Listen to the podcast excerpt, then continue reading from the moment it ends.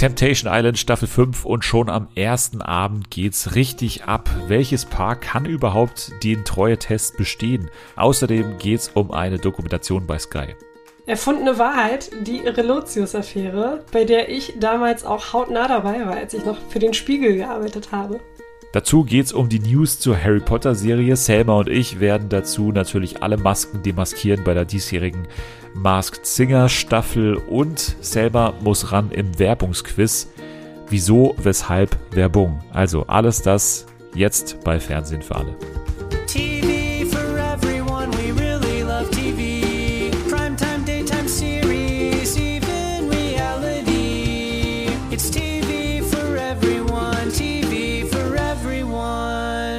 Einen wunderschönen Karfreitag. Heute ist äh, nicht nur Fernsehen für alle Tag, sondern eben auch Karfreitag, Feiertag in, äh, ich glaube, allen, allen Bundesländern, auch in Hamburg, wo es eine Frau gibt, die heute ihr großes Comeback feiert. Ihr Name ist Sabine. Hallo. Hi, hi. Ja, die verlorene Tochter Sabine ist wieder da. Klär mal kurz auf, worum geht's? Es geht darum, dass ich letztens mit einer Hörerin kommuniziert habe und es war, ich muss zu ihrer Verteidigung sagen, ziemlich früh. Es war, glaube ich, 7 Uhr oder so. Und ich hatte ihr auf eine Frage geantwortet und habe dann mit Liebe Grüße Selma von NDR 2 unterschrieben. Und sie hat mir dann geantwortet, Hi Sabine, und so weiter und so fort. Und dann habe ich mich gefragt, wer zur Hölle ist Sabine? Weil ich, ich bin ja Selma. Ähm, keine Ahnung, wo Sabine Sicher? plötzlich herkam. ja, ich bin jetzt, also ich habe meinen Namen auch offiziell geändert oder ändern lassen. Ich bin jetzt ja. Sabine Soronic, Wir haben heute eigentlich eine Sendung, die eher für Selma geeignet wäre, finde ich. Mhm. Und Temptation Island. vielleicht, ja. vielleicht ist das der Winkel, der, der Sabine heute ganz gut passt. Ja. Wir starten aber mit einer kleinen äh, Retrospektive des Samstags, weil am Samstag war ja ein äh, Livestream bei Twitter, äh, bei Dennis der Dödel. Kann man den, glaube ich, immer noch nachhören. Äh, vermutlich streamen wir auch an diesem Samstag wieder parallel zu Mars Singer und DSDS. Du warst ja nicht dabei, aber äh, hast du irgendwas gehört von, von DSDS? Weil wir haben das ja groß angekündigt die letzte Woche. Mit einem großen Star-Aufgebot wurde äh, gerechnet. Ne? Also Mike Leon Grosch, Adia Bojupi, Bernd Kiekhaben, Martin Stosch, alle waren angekündigt. Und von den vier ist keiner gekommen tatsächlich. Was? Von daher das war ein Riesenskandal. Wir haben uns sehr aufgeregt und äh, Recherchen von äh, Jana haben danach besagt, dass zumindest Mike Leon Grosch und äh, Bernd Kiekhaben, dass sie am selben Abend auf der Bühne standen in der Turbinenhalle in Oberhausen. Das Oha. heißt, äh, das war großer Etikettenschwindel, den RTL da betrieben hat. Die waren ganz klar angekündigt, sind aber nicht erschienen. Und äh, letztendlich äh, saßen dann da nur Anja Lukas Eder und irgendwelche, ne, Bruce Danell saß da und so weiter. Aber von diesen Vieren, auf, auf die wir uns ja so gefreut haben, auf die haben wir immer vergeblich gewartet. Und wir haben sie wirklich im Hintergrund versucht zu finden, aber hm. wir hatten kein Glück. Du warst nicht dabei, hast aber trotzdem natürlich den Mars Singer nachgeholt, wozu wir ja gleich kommen, hast aber vermutlich auch die Nachricht des Abends natürlich gehört, dass äh, Dieter Bohlen auf die Bühne gegangen ist. Ne? Es gab ja auch die, die spannende Situation, Krasavice gegen Bohlen. Sie saßen tatsächlich in derselben Jury, waren auch tatsächlich beide vor Ort. Bei. Dieter Bohlen kann man sich nicht immer ganz sicher sein, ob das jetzt er ist oder eine Wachsfigur, aber es war wahrscheinlich der echte.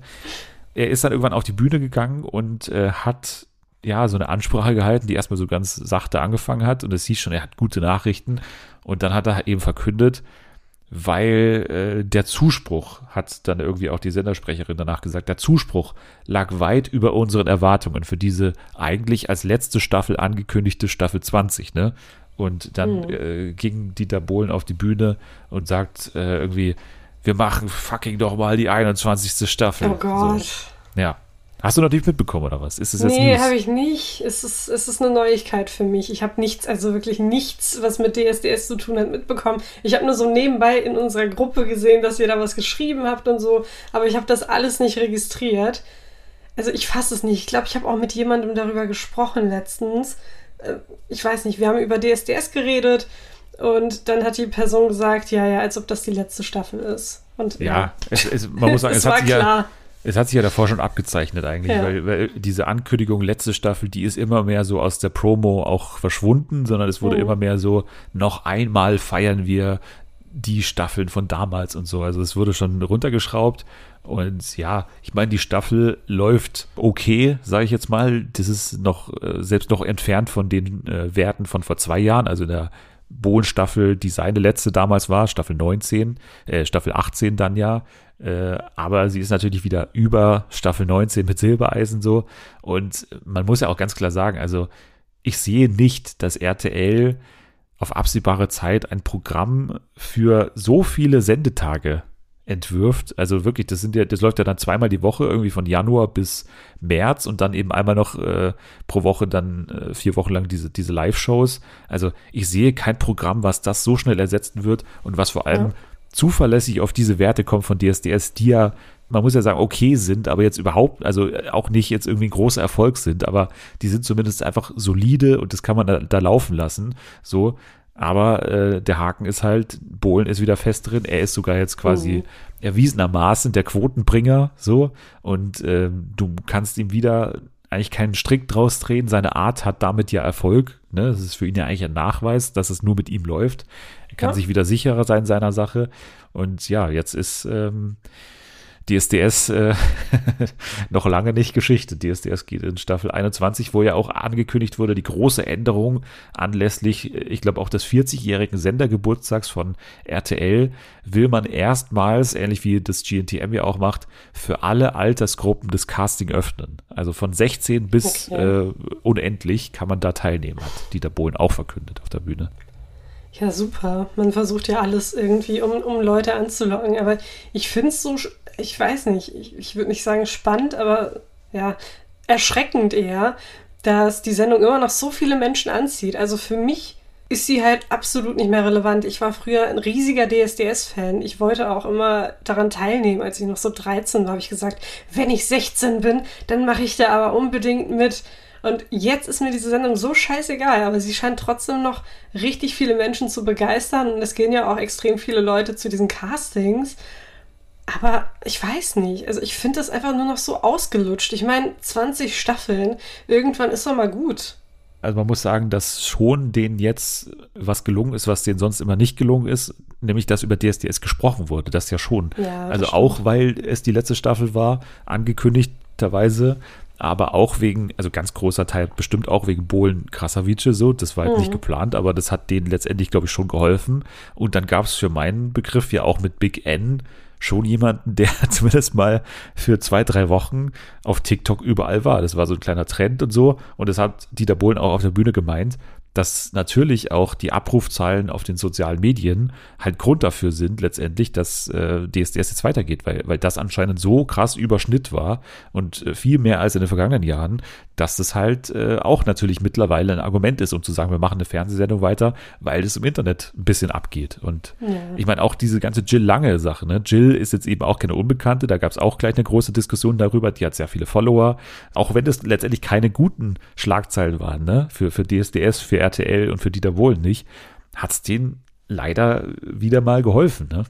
Ja, es ist, es ist halt einfach wirklich so, dass, es, dass das Internet und dass dieses Polarisieren einfach eine riesige Rolle spielt und dass dann das auch zum Erfolg beiträgt, ja.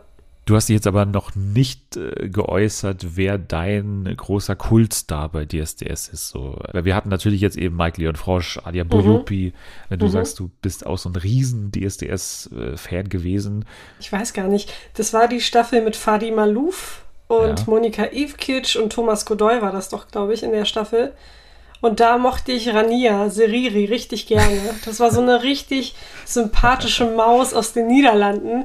Und Sie war, glaube ich, auch Dieters Favoritin. Der hat sie immer in den Himmel gelobt und irgendwann hat die Bild, glaube ich, so ein, so ein ähm, Haschisch-Skandal bei ihr aufgedeckt. Sie oh. hatte wohl Gras geraucht oder einfach Gras dabei. Ich weiß das es gibt's nicht. Eine Holländerin hat ja, Gras ja, geraucht. Wahnsinn. Ja, man, man, man ahnt es einfach nicht. Und Dieter hat sie danach richtig gehasst. Der hat sie richtig fertig gemacht in den Live-Sendungen. Der hat sich richtig dafür eingesetzt, dass sie rausfliegt. Und sie ist, glaube ich, auch kurz darauf geflogen. Ich habe die Welt nicht mehr verstanden, weil die hat so schön gesungen. Sie war super sympathisch. Und dass man sie dann einfach wegen so ein bisschen Gras, ähm, keine Ahnung, aus, aus der Show wirft. Also klar, das ist zu dem Zeitpunkt eine Familienshow gewesen und so. Da gehört Gras ja. vielleicht nicht unbedingt hin. Aber ja, ich fand es ein bisschen, ein bisschen gemein, wie sich dann alle auf sie gestürzt haben. Ja, und vor allem geil, weil Dieter Bohlen ja Jahre später Riesenfan war von Menowin, der einfach mal komplett auf ja. Koks auf der Bühne war. So, also das ja, auch nicht so ganz gut. konsistent. Menschen Ja, ich- ändern sich, ne? Ja. Ich dachte aber, es geht bei dir auch ein bisschen in Richtung Linda Theodosiou, oder? Schon. Mm, Grazia. Na, Ja, ja was? Ich muss, sorry, aber man kann einfach nur noch an den ESC-Auftritt denken, wenn man den Namen Grazia hört. Dieses verhauene Run in Highlight. Das, das ist einfach, nee, sorry, nee. Also Grazia vielleicht sympathisch und so, aber ist jetzt nicht unbedingt im Kopf geblieben, was die SDS betrifft. Linda Theodi, wie, Linda Theodosiou, ich habe, wie spricht man den Nachnamen aus? Theologie. Komm, Dennis, ich weiß, ich heule immer rum, beschwer mich, dass Menschen meinen Nachnamen nicht aussprechen können. Und dann, ich will hier auch nicht ihren Nachnamen Ja, verschandeln. Linda Also ich- Theodosiou ist doch nicht so schwer. Okay, ja gut, ich habe den halt ewig nicht mehr gehört, deswegen Warum war nicht? ich gerade nicht sicher. Wir erwähnen den Weiß hier aber jede. Woche. Ja, ich höre Du hörst den keine Podcast seit Jahren Podcasts nicht mehr, das stimmt. Generell gar nichts Ja. mehr, Dennis. Ich habe nicht mal, guck mal, ich habe nicht mal den 5 Minuten Harry Podcast von Cold Mirror gehört und das muss schon was heißen. Ich höre einfach gar nichts in letzter Zeit. Anyways, Linda, weiß ich gar nicht, mochte ich die damals? War die sympathisch oder war das eher so eine Krawallmaus? Also mir haben mehrere Leute geschrieben, ähm, dass es deren Crush war. Auch Frauen übrigens haben mir das geschrieben. Und Oh, deswegen, auf. Krass, okay. Ja, krass, ja, ne? Ja, Frauen können Crushes auf andere Frauen haben? Heftig. Naja, weiß ich gar nicht. Ich weiß es echt nicht mehr, ob ich die damals gut fand. Was mit Sasumal? Sasumal? Ich glaube, das war schon nach meiner Zeit. Also da habe ich Nee, nicht mehr nein, DSDS nein, nein, nein, nein, nein, geguckt. stopp, stopp, stopp, stopp, stopp, stopp, stopp, stopp. Pietro, da warst du doch noch dabei. Nee, das nee, da, nee, ich habe das damals abgehatet. Das ging mir so auf den Sack. Da haben in der Schule immer alle drüber gesprochen. Ich habe es damals nicht mehr geguckt. War das auch die Staffel mit Adian? Ja, ja. Ja, genau, habe ich nicht geguckt. Da war ich raus, weil alle hatten so einen Crush auf Adian und waren so nervig. Ich hatte auch einen Und- Crush auf Adian, als ich äh, letztens das TikTok gesehen habe, wie er ähm, Glow singt von Madcon. Der Ja, okay, Auftritt, kann ich der ist, verstehen. äh, der ist Hammer. Der ist Hammer, der Ja. Auftritt. Du hast auch gesagt, du bist raus bei Trash TV, jetzt aber doch Mhm. nicht, weil ich dich dann immer wieder äh, durch geschickte Verträge dazu überreden kann, doch noch reinzuschauen. Ja. Und jetzt hat es wieder geklappt bei Temptation Island. Und dass Selma Temptation Island äh, schaut, finde ich ja eine schöne Kombination. Ich hatte so viele Gedanken. In erster Linie, ich verstehe heterosexuelle Menschen nicht und die Beziehungen.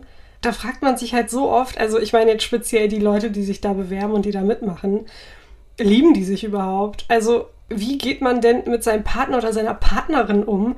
Auch allein, dass die immer so schnell auf alles anspringen, was da um sie herum passiert und dass sie dann anfangen zu flirten und was weiß ich, sich an Leuten zu reiben. So, hallo, du hast vor zehn Minuten deine Partnerin stehen lassen. Kannst du dich mal bitte zusammenreißen? Also, ich habe keinen Respekt vor den Menschen, die da mitmachen. Ich war, das habe ich auch schon gesagt, nicht ganz bereit, jetzt sofort wieder reinzustarten in diese Normalo-Staffel, weil Temptation Island natürlich auch so ein bisschen dieses Too Hot to Handle-Problem hat. Ne? Also es muss etwas passieren, gleichzeitig ist es aber Reality und soll ja realistisch sein und irgendwie authentisch sein und das beißt sich halt. Das ist mal wieder, ja, hier so ein Spagat, den man einfach für sich hinkriegen muss. Ich kann es mittlerweile fast bei den Promis ein bisschen besser hinkriegen, weil ich da für mich einfacher die Rechnung im Kopf mache, okay, klar, es geht denen natürlich um Sendezeit und es geht denen natürlich um die großen Schlagzeilen, deswegen machen die gewisse Sachen, Mhm. aber jetzt kommen hier komplette Normalos, wo man natürlich auch diese Argumentation machen kann, ne? klar, die wollen sich für andere Formate empfehlen, aber hier fällt es einem schon schwerer, weil letztendlich gehen die halt erstmal als Paare dahin und ich habe jetzt erstmal auch keinen Zweifel daran, dass es wirkliche Paare sind. Warum auch? So, die gehen da als Paare hin, tun aber dann trotzdem so oder verhalten sich so, als wäre es dir völlig Ja. egal, was mit deren Beziehung passiert so. Und das ist halt für mich äh, in dieser ersten Folge so schwer gewesen wie noch nie, weil es halt wirklich auch so, so krass losgeht wie noch nie. Mhm. Hast du jemanden, bei dem du mitfieberst, also wo du, wo du sagst, da würde ich gerne, dass die es aushalten oder dass die danach als Paar das Ganze noch verlassen? Weil wir haben ja auch schon im Trailer oder in diesem Vorspann gesehen, ihr habt das Experiment nicht bestanden, Temptation Island ist für euch vorbei. Bei wem hoffst du, dass das nicht eintrifft, der Fall, dass die wirklich abbrechen müssen, weil sie den, den Treuetest in Anführungsstrichen nicht bestehen? Ganz ehrlich, bei niemandem. Also, Was? nein, da ist kein einziges Paar dabei, wo ich sage, erstens, die lieben einander, zweitens, die werden einander treu bleiben und drittens, also, dass die irgendwie verdient haben, die Sendung für sich zu entscheiden. Also, sowohl die Männer als auch die Frauen sind irgendwie total komisch. Also vor allem die Männer, die gehen ja komplett rein und der eine, Luis oder wie der heißt, der war ja, glaube ich, bereit, da direkt am ersten Abend schon in der Küche auf diesem Küchentisch die eine flach zu legen. So, was ist denn los mit euch? Spart euch das doch für, keine Ahnung, den fünften Tag auf oder so, nicht direkt für den ersten Abend. Dann gehen wir doch mit dem Paar rein, wenn du es jetzt schon ansprichst. Tatum und Louis waren ja auch das erste Paar, die ja. vorgestellt wurden. Sie ist Studentin, er ist äh, im Einzelhandel. Tatum sei temperamentvoll, er ist der Ruhepol, das ist so deren Aufteilung. Merkt man bis jetzt noch nicht so viel, dass das die ja. grundsätzliche Aufteilung ist. Sie haben sich in der Schwimmbadschlange kennengelernt. Ne, das haben sie gesagt. Mhm. Was ich aber nicht verstanden habe, zum Beispiel habe ich mir aufgeschrieben, Tatum hat gesagt, nach einem Streit hat er ihr Hintergrundbild, nee, sie hat ihr Hintergrundbild sie, ja, geändert. Welches Hintergrundbild? Auf dem Handy. Ich dachte immer, sind die bei Facebook? Weil da gibt es noch ein Hintergrundbild, glaube ich. Das ist Titelbild. Titel und Profilbild hast du auf Facebook. Hintergrund ist doch das, was halt auf dem Handy quasi hinter deinen Apps ist oder halt dein Sperrbildschirm. Ich siehst mal, darüber denke ich gar nicht nach, weil ich das seit Jahrhunderten, ich bin so ein Typ, der wechselt das nie. Ne? Bei mir ist seit Tag 1 der gleiche Hintergrund und seit Tag 1 der gleiche Sperrbildschirm. Okay, ja gut. Wer ist bei dir hinten drauf? Also ich denke, es geht Richtung England. Äh, nein, äh, tatsächlich nee. nicht. Nein, es geht Richtung Spanien. Nicht mehr, oder? Nicht, also schon länger nicht mehr. Also mein, mein Sperrbildschirm, das ist in London. Ach so, da hast du, ja doch. Also London England war schon Hotel richtig. Zack Cody oder? Nee, nee, London, die, die Tower Bridge habe ich als, Tower als, Bridge. Okay. Ja, ja, als Hintergrundbild. Ja, okay, und dein Hintergrundbild? Mein Hintergrundbild, das ist so ein Paar aus so einer spanischen Miniserie. Ja, schön. Wo kann man das runterladen? Kann man das bei uns in die Beschreibung verlinken? Irgendwie holt euch den Selma-Hintergrund oder nee? Ich werde ihn auf Twitter posten. Schaut bei Selma vorbei, Selmogel, ne? Ja, genau. Danach ging es weiter mit einem Promi im Prinzip und zwar Nico Legert. Da muss ich aber schon mal fragen, was ist jetzt bisher bei denen so der große Kritikpunkt? Weil ich finde, überraschend erstmal ruhiger Auftritt, sag ich mal, von, von beiden, oder? Ach, das ist der Okay, jetzt klingelt das bei mir. Das ist der Sohn von Thorsten Legert, oder Junge, was? du bist ja, du bist ja komplett raus. Also, ja, worüber reden ich. wir denn seit Wochen? Ja, wir reden seit Wochen, dass, dass äh, Nico Legert da teilnimmt und du bist jetzt komplett überrascht ja, in der Folge, oder was? Ja, aber guck mal, hier hast du wenigstens eine Live-Reaction jetzt von mir bekommen. Ich bin ja. schockiert. Ja, weiß ich nicht. Also, mh, hm, ich bin jetzt nicht der größte Fan von ihm. Warum nicht? Was hat er denn gemacht? Ja, er hat einfach so eine komische Art an sich. So ein bisschen schmierig die bauen doch ein Haus, die wollen heiraten, sie wollen Kinder haben. Ja. Nico verträgt kein Alkohol. Und ganz ehrlich, das ist halt so. Sie hat direkt, ich glaube, das erste, was sie gesagt hat, war, Nico wird komisch, wenn er Alkohol trinkt. Der kann, der nee, hat sich nee, nicht nee, unter ihre, Kontrolle. Nein, ihre Worte waren, wenn Nico Alkohol trinkt, ist es eine totale Eskalation. Ja. Das waren die Worte. Ja, und danach ist sie halt nochmal näher darauf eingegangen, was das bedeutet. Und ich vertraue halt generell solchen Menschen nicht, die, wenn sie betrunken sind, irgendwie die Kontrolle verlieren. Ich finde das extrem gruselig und ich kann mir dann auch vorstellen, wie, wie das in so einer Beziehung ist, wenn dann ein Part, keine Ahnung, sich einfach nicht mehr unter Kontrolle hat, wenn er, wenn er getrunken hat. Also ich habe ein Video auf dem Handy, wo Nico und sein Bruder und Thorsten Legert, damals waren die beiden noch so 15, 16, denke ich mal, es war vor Jahren, wie alle drei um so einen Gartentisch rumstehen und abwechselnd irgendwas trinken oder irgendwas essen und Todeswürgen. Also wirklich so würgen, dass man denkt, die würden ihr kompletten Gedärme rauswürgen.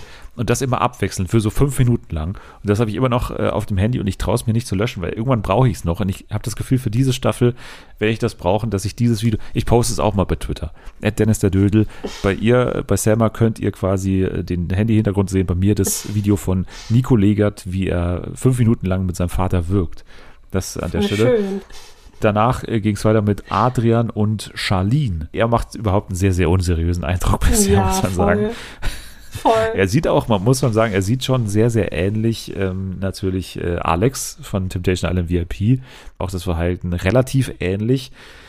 Jo, also bei ihm gibt es ja auch schon die Geschichte. Ne, er hat in der Vergangenheit einer Frau äh, irgendwie geschrieben, du hast schöne Augen und damit irgendwie gemeint natürlich ihre Brüste und das mhm hat er nicht eingesehen, dass er das nicht darf. Und, und sie hat das dann auch immer angesprochen, sowas passiert immer wieder. Er sei immer wieder super flirty, auch wenn er mit ihr unterwegs sei und so. Also da gibt es schon von vornherein Probleme und man fragt sich wirklich, okay, also ja klar ist dann die Erzählung quasi in, in, in der Sendung so, jetzt ist es quasi der ultimative Test, wenn er es jetzt nicht schafft, dann schafft er es nie. Ja. Wenn sie ins Fernsehen will, da verstehe ich sie, dass sie das mitmacht, aber warum sie jetzt nochmal quasi vor der Kamera dann aber auch sich komplett zum Deppen macht, weil es ist ja von vornherein klar, was passieren wird und so geht es dann ja auch los. Ja. Also bei den beiden war es auch direkt so nach der ersten Interaktion vor der Kamera, dachte ich mir schon so, Alter, hier stimmt die Chemie halt absolut gar nicht. Was ist das denn? Und dann kamen halt auch ständig diese Aussagen von ihr und von ihm und das ist halt eines der Paare, wo man sich denkt, warum seid ihr überhaupt zusammen? Also ihr hättet das auch beenden können und keine Ahnung, euch nicht die Mühe machen. Aber gut, wenn man halt, wie du schon gesagt hast, ins, ins Fernsehen möchte, dann macht man das auch noch mit und dann macht man sich auch zum Deppen. Apropos Deppen, es geht gleich weiter mit Adam und Lorraine. Na, wobei, ich würde die fast noch am sympathischsten, ehrlich gesagt, oder? Ja. Also, jetzt komm. Nee, sie ist Jetzt wie komm. so ein Kind. Sie ist wie so ein Kind. Sie hat, also bevor. als Schokozitrone, da- oder was meinst Ja, was ist das denn? Was ist Schokozitrone, Mann? Alle fünf Sekunden, oh, Schokozitrone, oh mein Gott, das ist voll Schokozitrone. Und auch diese Aussage, als sie da getrennt wurden, wir hatten heute noch keine Sexy Time. Wer zur Hölle sagt Sexy Time, Mann?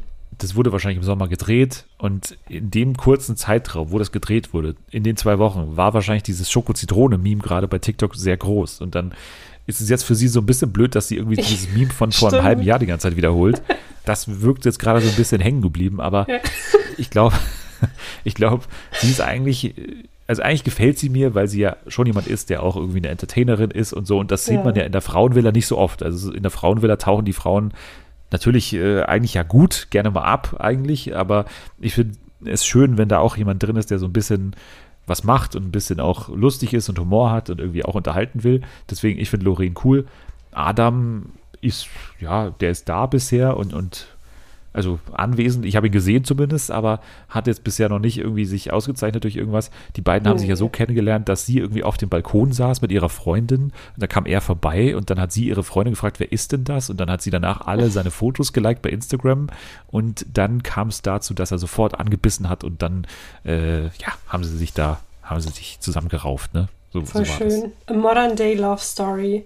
Aber ja, gut, jetzt muss ich, jetzt muss ich ein bisschen zurückrudern, weil ich hatte dieses Schoko-Zitrone-Meme gar nicht mehr auf dem Schirm. Stimmt, das war ja auf TikTok echt letztes Jahr so, das war glaube ich Woher dachtest du denn, dass zeitgleich- es kommt? Dachtest Weiß du, das ich hat nicht. sich Ich dachte einfach random sagt sie die ganze Zeit Schoko-Zitrone und ich dachte wirklich, ist, ist die ein bisschen hängen geblieben oder was? Aber ich hatte überhaupt, ich hatte überhaupt nicht auf dem Schirm, dass es dieses Meme gab. Aber ja, tut mir leid, ich nehme es zurück. Das war, ja gut, es ist kein Wunder. Ich wäre dann wahrscheinlich genauso gewesen. Bei mir wäre es einfach Korn gewesen, wegen dieses Ja. It's Corn Kindes. Wenn du jetzt teilnehmen würdest, dann würde ich die ganze Zeit irgendwas von König Thomas erzählen oder was weiß ich, was ist gerade groß bei TikTok? Aktuell ist, glaube ich, nichts, was so richtig. Flowers Also- ist auch schon aus, ne? Ja, Flowers ist so vereinzelt noch, aber es ist auch schon aus. Aber ich würde es wahrscheinlich singen dann auch in der Villa. Und alle würden sich Ja. fragen, warum zur Hölle singt die dieses Lied alle zwei Sekunden? Ja. Ist die hängen geblieben oder was? Ja, ja, ja. Das kann man vermutlich auch so fragen, aber ja, ja. es geht, es geht dann los ja mit der Action. Also das Haus ist natürlich sehr groß irgendwie Mhm. und die Jungs haben sich auch äh, dann sehr gewundert, warum Adrian der so ein großes Zimmer hat. Meine Theorie ist, weil sie schon wissen, also in der Redaktion, bei ihm wird am meisten abgehen, der braucht am meisten Platz. Ja. So. da, da werden die Partys veranstaltet. Adrian ist am, am, am schwächsten sozusagen.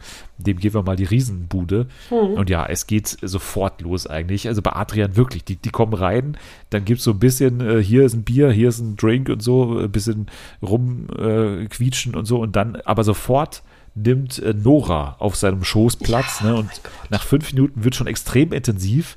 Sie finden sich beide hammermäßig und äh, sie setzt sich auf seinen Schoß und dann geht es auch sehr schnell äh, Richtung, ich könnte dich jetzt auch massieren und willst du mich nicht massieren und dann geht sofort alleine auf das Zimmer, was normal so eine Ja, Sache ist. oh. Folge 6 oder Folge 7. Oh, jetzt nimmt hier einer mal eine alleine aufs Zimmer. Das ist schon krass, wenn Mhm. nicht irgendwie noch fünf andere Frauen dabei sind, sondern wenn eine es nur ist und hier einfach so nach fünf Minuten Adrian und Nora alleine auf dem Zimmer. Sie wird dann ja auch vorgestellt, sie stellt sich als Playgirl vor. Also ich war echt fassungslos. Es ging halt extrem schnell und ich dachte so, okay, die werden jetzt vielleicht ein bisschen flirten und das war's dann auch. Aber nein, die setzt sich auf seinen Schoß und keine Ahnung, die kuscheln da, was auch immer, flirten die ganze Zeit und wie du schon gesagt hast, gehen dann zusammen aufs Zimmer und sie ist dann in ihrem, keine Ahnung, Badeanzug und reibt sich da an ihm. Ich denke mir so, Junge, warum konntest du nicht noch ein paar Tage warten? Warum musst du das denn direkt so machen? Ja, der andere, der natürlich ähm, sofort loslegt, ist ja Luis. Ne? Er Ja. bekommt eine Lapdance und am Abend hat er dann Gefallen gefunden an äh, der Syria, mhm. 21 aus der Schweiz. Und ich muss sagen, ich kann ihn verstehen. Also bei Syria, da, das wäre auch. Nein, ja, was denn? Also ich bin jetzt ja, nicht hier ja, ja, der große Aufschrei hier sofort wieder aus Hamburg. Ja, sorry, sorry.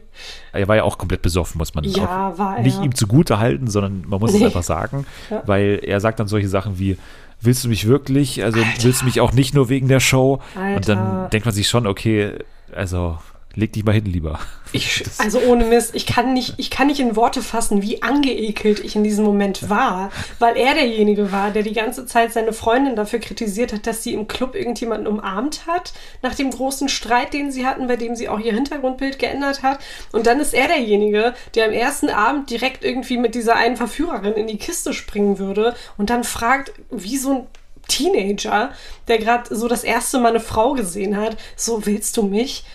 Junge, also wirklich, ne, der hätte echt ins Bett gehen sollen oder keine Ahnung, kalt duschen sollen oder so. Was war das denn bitte? Genau, weil das haben wir noch gar nicht gesagt. Also Tatum war diejenige mit einer Vergangenheit, die wahrscheinlich auch ein bisschen hochgekocht wurde, ja. aber irgendwie war die Geschichte so, dass, dass Louis auf irgendeiner Instagram-Seite von einem Club wohl gesehen hat. Also irgendwie in der Story war, war dann irgendwie Tatum zu sehen, die alleine feiern war an diesem Abend und sie war dann irgendwie am Feiern mit einem anderen Typen oder so. Und die war, haben sich irgendwie umarmt in dieser ja. Insta-Story. Ja. So. Und das ist halt das Problem, wenn du halt mit so einer Art Leverage da reingehst, also wenn du irgendwie das muss noch nicht mal groß sein, aber wenn du dir etwas hast zu Schulden kommen lassen, dann geht natürlich diese, dieser Ping-Pong-Effekt direkt los, weil jetzt kann Louis sagen, okay, die hat sich schon was geleistet, jetzt darf ich ein bisschen mehr machen, weil eigentlich ist sie ja eher diejenige, die hier was beweisen muss. Also ich habe so ein bisschen Freiraum.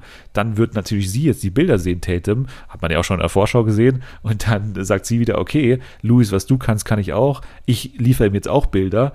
Dann er checkt diesen ganzen Zusammenhang natürlich nicht, sieht, sie liefert Bilder, er macht noch krasser und dann schaukelt sich das natürlich wieder so Temptation Island-mäßig hoch. Aber er ist jetzt dafür verantwortlich, dass dieses Ping-Pong erst losgeht, weil er halt mhm. halt wirklich mit diesem Mindset reingeht, von wegen, ich darf mir hier jetzt erstmal zumindest was Kleines leisten. Und das macht er hier. Der war auch echt richtig hart besoffen. Auch bei dem Lapdance, als er dann, ich weiß gar nicht, wo hat er hingefasst? War das? Also an den Oberschenkel so. Ja, ne? ja genau, so. genau. Und dann. Und das, kommt auch nicht häufig vor, dass die, dass die Verführerin sagt, okay, äh, was machst ja. du hier genau? Also ist es ja, ja. vielleicht, also sind wir sicher, dass wir das jetzt wollen und so. Wollen wir nicht noch ein paar Tage warten? Und normalerweise ist es ja der Job der Verführerin, dass sie da quasi rangehen sozusagen, mhm. aber hier war es schon sehr schnell so, dass äh, er fast schon den Gang zu hoch eingelegt hat. ja, so viel zum Auftakt. Also wir können leider nur über Folge 1 reden, weil ähm, Folge 2 am Donnerstag erscheint. Wir nehmen am Mittwoch auf, deswegen können wir jetzt erstmal nur den Auftakt abfrühstücken. Ich wäre ja sehr dafür, wenn du weiterschaust, Selma. Also, ja, come on. ja, ja, ich glaube, ja, ja, doch. Jetzt bist du doch drin. Ja, ja. Ich denke, ich werde weiterschauen, weil ich wollte auch direkt dann nach der ersten Folge am liebsten die zweite gucken, wenn die online gewesen wäre.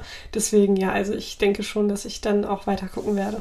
Also Temptation Island, ähm, Staffel 5, Folge 1 haben wir damit abgehakt und wir gehen jetzt weiter in den Showbereich und gehen zu einem Klassiker in diesem Podcast. Seit acht Staffeln sitzen Selma und ich hier und versuchen Promis bei The Mars Singer zu demaskieren. Und auch in dieser Staffel hat es der Zufall. Es war noch nicht mal so richtig geplant eigentlich, ne? Aber es hat jetzt irgendwie, ist sich so ausgegangen, dass du jetzt auch wirklich hier bist. Mhm. Und äh, ja, jetzt dürfen wir wieder über The Mars Singer reden. Ich habe es ja live gesehen. Du hast es nachgeschaut? Hast du die komplette Folge nachgeschaut oder hast du nur die Auftritte nachgeschaut? Nur die Auftritte tatsächlich. Ich habe immer so durchgeskippt und dann. Das kann ich ja gar die, nicht verstehen. Ja, dann immer nur die Auftritte gehört und ein bisschen dann noch die Diskussion vom, vom Ratepanel, aber ja, genau, so habe ich das geguckt allein schon, dass du nicht im Livestream warst, zeigt jetzt natürlich, dass jetzt nicht der unbändige Wille ist, dass diese Staffel jetzt gerade da ist und dass man das jetzt gerade schauen ich, ich will. Ich habe gearbeitet. Ja, das ist ja klar, schon aber einen Grund, selbst warum ich nicht beim Stream dabei war. Ich, also ich musste halt am Samstag arbeiten, aber ja, ja ich hatte, ich habe tatsächlich. Alle, du bist erwachsen. Ja, ja. Ich habe aber tatsächlich, ja. ähm, also das Interesse lässt einfach immer und immer mehr nach. Es ist einfach für mich ist irgendwie die Luft raus, weil ich glaube, so seit 2020 hatten wir gefühlt alle zwei Monate eine neue Staffel. Ja, ich habe mich ein bisschen satt gesehen und satt gehört, muss ich sagen.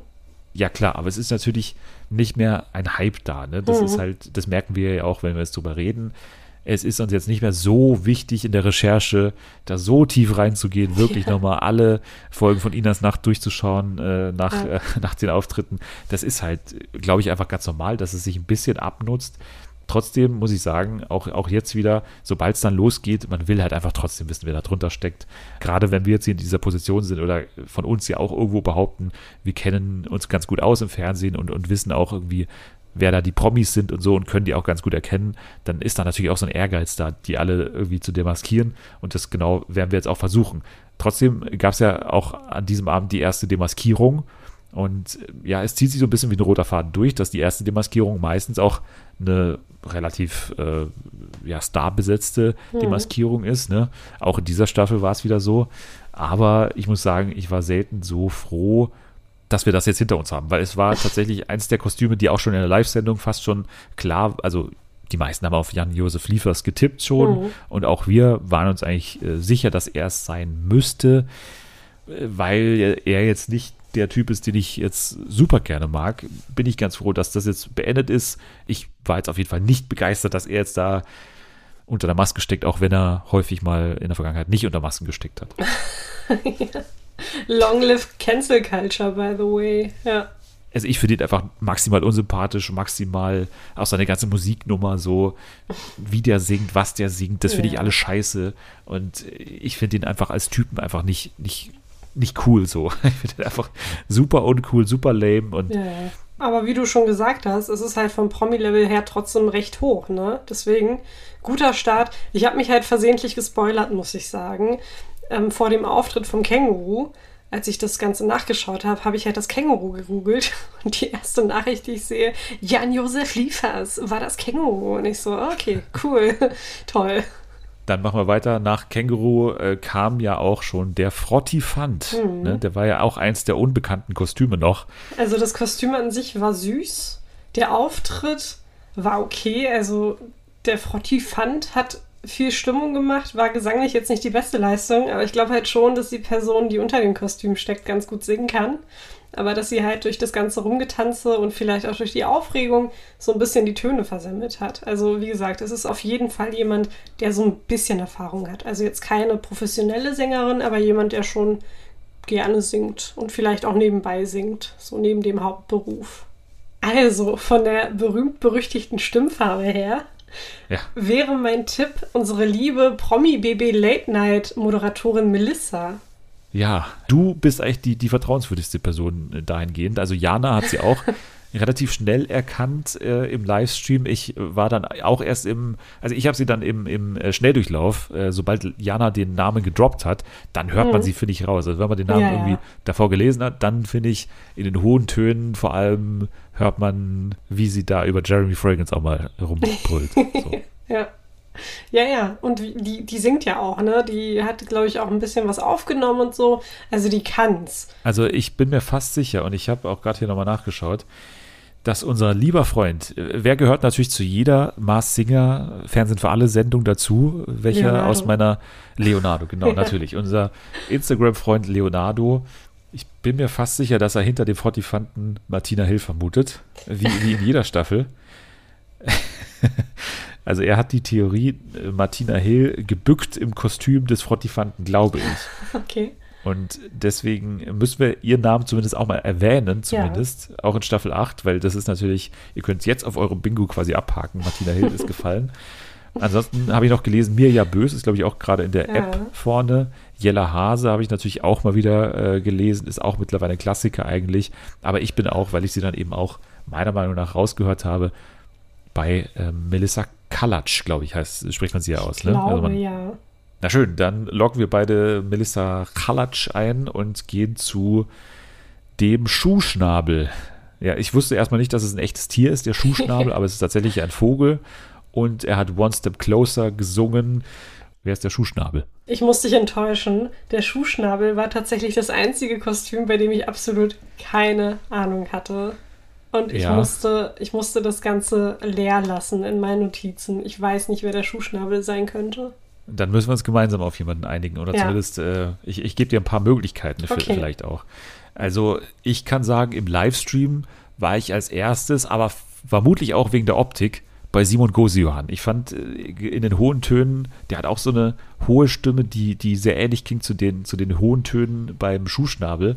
Ich war erst bei Simon Gosiohan, ich glaube, es würde auch so von Körpergröße und so einigermaßen passen, vielleicht ein bisschen zu klein der Schuhschnabel, aber das war meine erste, meine erste Vorahnung irgendwie. Vermutlich, wie gesagt, wegen der Optik, weil bei Comedy Street gibt es ja auch diesen großen Raben, ne, der immer auftritt und dann irgendwelchen mhm. Leuten irgendwas klaut. Von daher, vielleicht kam es ein bisschen daher tatsächlich, aber ich habe es dann wieder ein bisschen verworfen, ehrlich gesagt, weil ich mich auf andere Leute konzentriert habe, wie zum Beispiel Jörn Schlönvogt. Den fand ich von der Stimme schon relativ nah dran. Glaube ich auch musikalischer Typ, oder? Ich meine, da war ja. auch mal was. Ja. ja. Ich meine auch, dass ich Wayne Carpendale raushören könnte, wenn ich wollte. Ich weiß gerade gar nicht, wie seine Stimme klingt, um ehrlich zu sein. und ich habe noch einen verrückten Namen. Und zwar, ich fände es cool, wenn das wäre, aber ich, ich habe gar keinen, ich habe auch noch niemanden gelesen, der diesen Namen vermutet hätte, aber ich habe Dr. Mark Bennecke aufgeschrieben noch. Oh Gott. hey, das ich finde, der klingt auch ähnlich. Mega cool. Ja. Ich, ich finde den auch cool. Ich liebe Aber ich, ich finde, der, der, der, klingt ein bisschen ähnlich. So rein von der Stimme. Ich habe nichts, wie gesagt, zu den Indizien oder so, weil es ja relativ witzlos ist mittlerweile, mhm. die, die Indizien. Aber ich fände das irgendwie cool und ich fand es von der Stimme, wie gesagt, relativ ähnlich. Ich habe die Augen zugemacht und einfach mal blind aufgeschrieben, was ich da gesehen habe von meinem inneren ja. Auge. Und da war unter anderem eben auch Dr. Mark Benecke dabei. Ich würde aber fast zu Jörn Schlönvogt tendieren. Mhm ich weiß nicht, das, da passt für mich irgendwie am meisten und das ist für mich nach ähm, John in der vergangenen Staffel. Konstantin nee. ist der? Nee, warte mal, Felix von Jaschauer. Felix von Jaschauer. Ja, ja, das ist sein Bruder, das ist sein Bruder. Ach so. Ja, ja. Okay. Muss aber gleichzeitig einräumen, wir hatten Jana und wir hatten Jule im Livestream, ne? Ja, okay. Die müssten den eigentlich sofort erkennen. Deswegen vielleicht auch nicht ich weiß nicht, wir müssen hier, glaube ich, das berühmte Ehegattensplitting machen, ja. ne, dass, wir, dass wir unsere Chancen erhöhen. Ja. Vielleicht sollte ich auch bei Simon bleiben, wenn es meine erste ja. Eingebung war. Dann, dann gehe ich doch wieder zurück auf Simon, okay. glaube ich. Und du gehst zu Wayne Doktor, oder wohin? Nee, ich gehe zu Dr. Mark Benecke. Geil. Dieser Name, den bisher nur ich gedroppt habe, aber ja, dann machen wir es so. Okay, Simon Gosian und Dr. Mark Benecke, unsere Tipps für den Schuhschnabel und wir gehen weiter zum Igel. Ich glaube, den Igel, mhm. für den kannst du dich ein bisschen begeistern, oder? Ja, der war ganz süß. Und der konnte, glaube ich, auch ganz gut singen ja, man hat gemerkt, also äh, zwei Möglichkeiten. Entweder die Person hält zurück sozusagen und, mhm. und, geht in die hohen Töne nicht so ganz mit voller Power rein, weil es sonst zu sehr nach, also zu, zu eigen klingt vielleicht ja. auch äh, nach einer gewissen Sängerin oder so.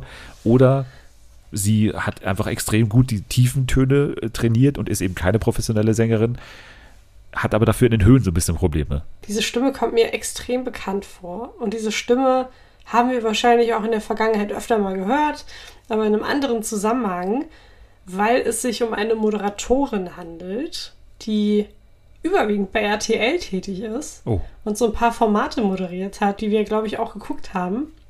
Unter anderem Bauer sucht Frau. Ich glaube, es könnte Inka Bause sein. Ja, auch ein Klassiker natürlich. Ne? Ja. Habe ich mir hier genau. auch notiert als Möglichkeit. Wurde ja, glaube ich, auch vom Ratepanel genannt. Ne?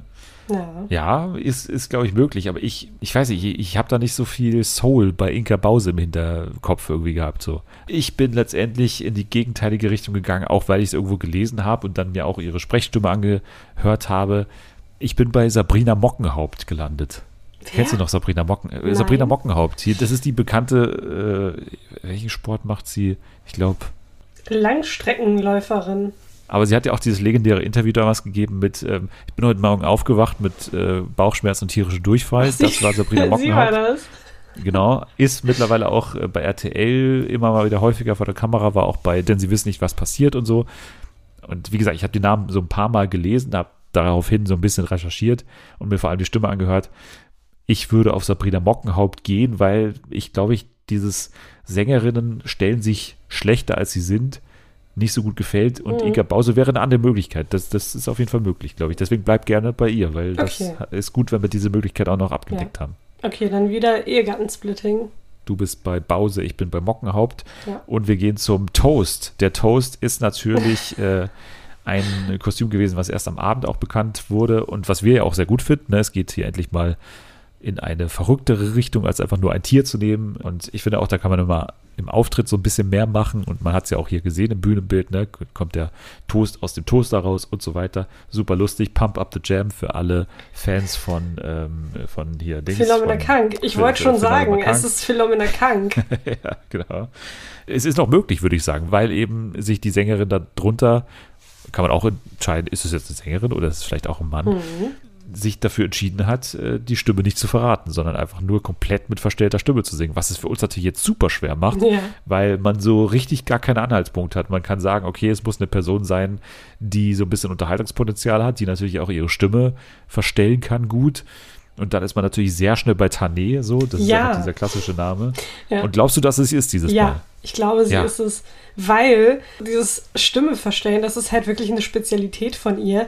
Und sie hört sich für aber mich. Genau deswegen. Sie, ja, ja, aber sie hört sich halt extra. Ja, natürlich. Sie spielt halt damit. Ich finde, sie hört sich extrem an wie ihre Heidi Klum-Parodien.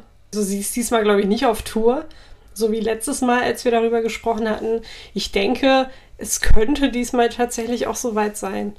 Also ich, ich glaube eben genau deswegen nicht. Eine Stimmenimitatorin versucht doch eben zu klingen, wie sie sonst nie klingt und dann einfach die Heidi Klum-Parodie zu nehmen oder irgendeine Parodie mit einer hohen Stimme, das würde ich fast schon ausschließen. Also, Aber es weiß doch niemand, wie sie klingt, wenn sie nicht parodiert. Also ich könnte dir jetzt nicht sagen, wie Tannis Stimme klingt, wenn sie nicht irgendwie sie verstellt. Ich finde ja, man hat gehört, dass die Frau einfach sehr gut singen kann, auch darunter. Hm. Also es war eher so ein Verstecken einer sehr guten Stimme. Klar kann auch sein, dass Tané super gut singen kann, kann und das auch. quasi versteckt. Ja, kann sie auch von mir aus. Aber ich, ich glaube, ist nicht, dass es Tané ist irgendwie. Auch wenn es natürlich ein bisschen offensichtlich ist, aber genau deswegen. In diesem Fall muss ich zu einer guten alten Bekannten zurückkehren, zu der ich immer dann zurückkehre, wenn ich eine hohe Stimme vor mir habe. Dann gehe ich immer zu Enisa Amani und deswegen gehe ich auch in dieser Staffel wieder zu okay. Enisa Amani. Ja, also ich meine, die hat eine sehr hohe Stimme.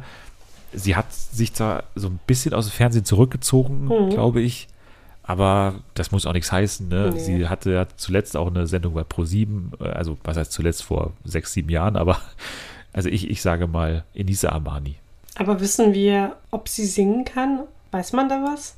Nö, aber ich würde es ihr zutrauen, dass okay. sie das hinkriegen würde. Ich würde es ihr zutrauen. Das nehme ich. Du loggst dann ein, Enisa genau. Armani genau. und ich logge Tani ein. Genau, dann gehen wir zum Seepferdchen. Seepferdchen finde ich ein sehr schönes Kostüm übrigens. Ja.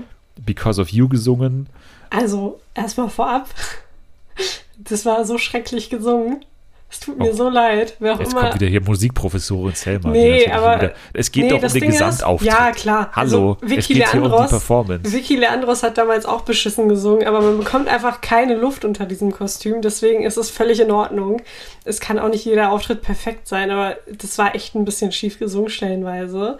Ich hätte es nochmal hier für dich äh, mitgeschnitten. Warte mal, ich, ich spiele es dir mal kurz vor. Danke.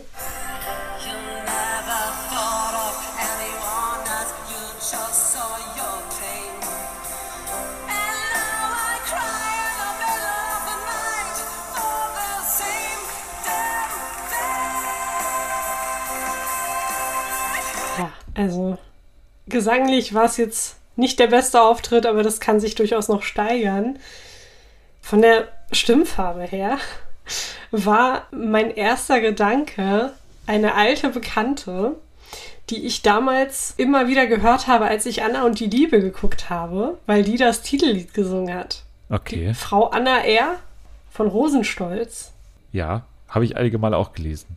Okay. Schlechtes Englisch kann man hier ganz klar ablesen. Ja. So, das ja. bringt mich so ein bisschen in Richtung ehemalige DDR. Ich weiß nicht, woher okay. Rosenstolz kommt, aber Rosenstolz natürlich vor allem durch deutsche Musik bekannt mhm. und ist deswegen natürlich auch erstmal im Favoritenkreis, weil vermutlich Englisch jetzt nicht so dolle bei denen ist. Ich bin in der ehemaligen DDR und, und bin bei einer Sache, die eigentlich eher so ein Meta-Hinweis ist, und zwar Staffel 8 von The Mars Singer. Ne? Wir hatten schon Doppelkostüme, wir hatten schon Überraschungen am selben Abend, neues Kostüm äh, enttarnt und so weiter. Ein Kostüm verändert sich komplett und so soll jetzt auch in dieser Staffel so sein. Sie müssen irgendwas machen, was irgendwie anders als nur eine Demaskierung die Show in die Schlagzeilen bringt. Und was könnte das sein, wenn zwei Kostüme untereinander eine Beziehung haben? Ne? Und wir hatten mhm. ja jetzt Jan Josef Liefers dabei. Und wenn das natürlich jetzt Anna los wäre, das Seepferdchen, ja. dann wäre es natürlich für mich schon so eine Schlagzeile, wie jetzt? Die waren irgendwie zusammen äh, bei der Mars Singer, wussten aber das nicht gegenseitig und haben an derselben Show teilgenommen.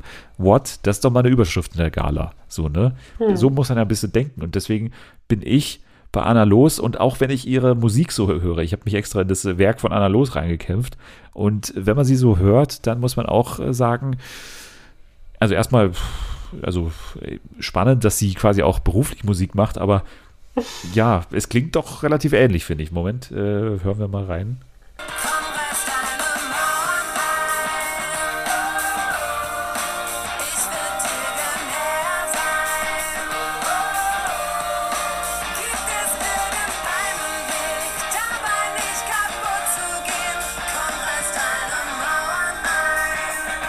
Jo, das ist Anna Los. Ja. Klingt für mich relativ ähnlich zum Seepferdchen, deswegen wäre ich bei Anna Los. Ich habe auch ein bisschen Sonja Kraus gehört, ehrlicherweise. Die würde ich auch nochmal zumindest erwähnen, damit wir sie erwähnt ja. haben, wenn sie es denn ist. Ja, den Namen habe ich auch ab und zu mal gelesen, zusammen mit Anna Los. Und ich dachte mir so, hm, okay, Anna Los. Aber ich hatte keine Kraft, mich mit ihrer Musik zu beschäftigen. Deswegen habe ich das nicht weiterverfolgt das Seepferdchen unserer Meinung nach also entweder Anna Los oder Rosenstolz-Frau. Wie ja. heißt sie? Anna Ernst. Anna R. Anna R. Also Anna E. Also, Anna nee, Anna R. R. Ja. Okay, verstehe. Wir gehen zum Pilz.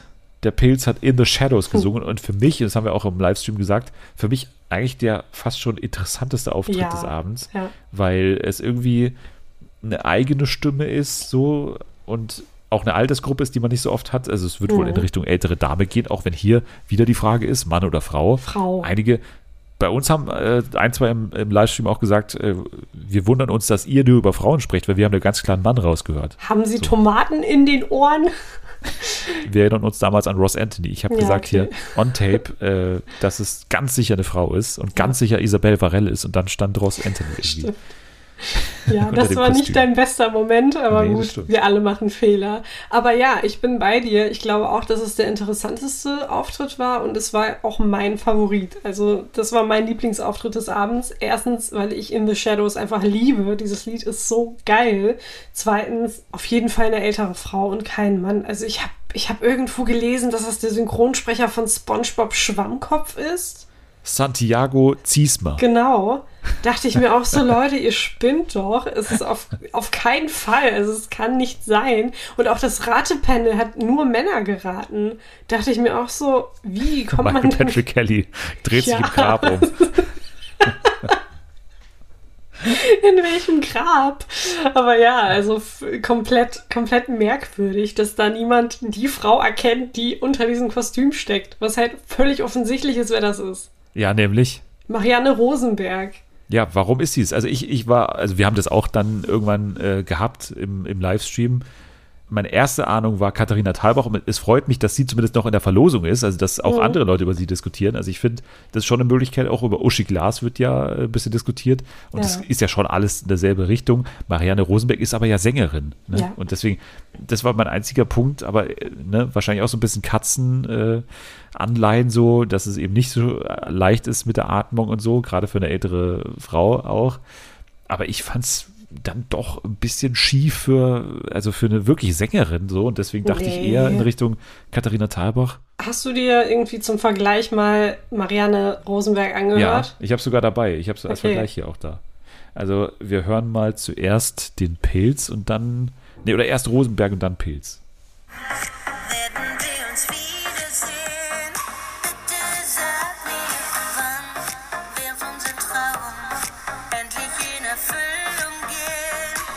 Ja, und direkt danach der Pilz.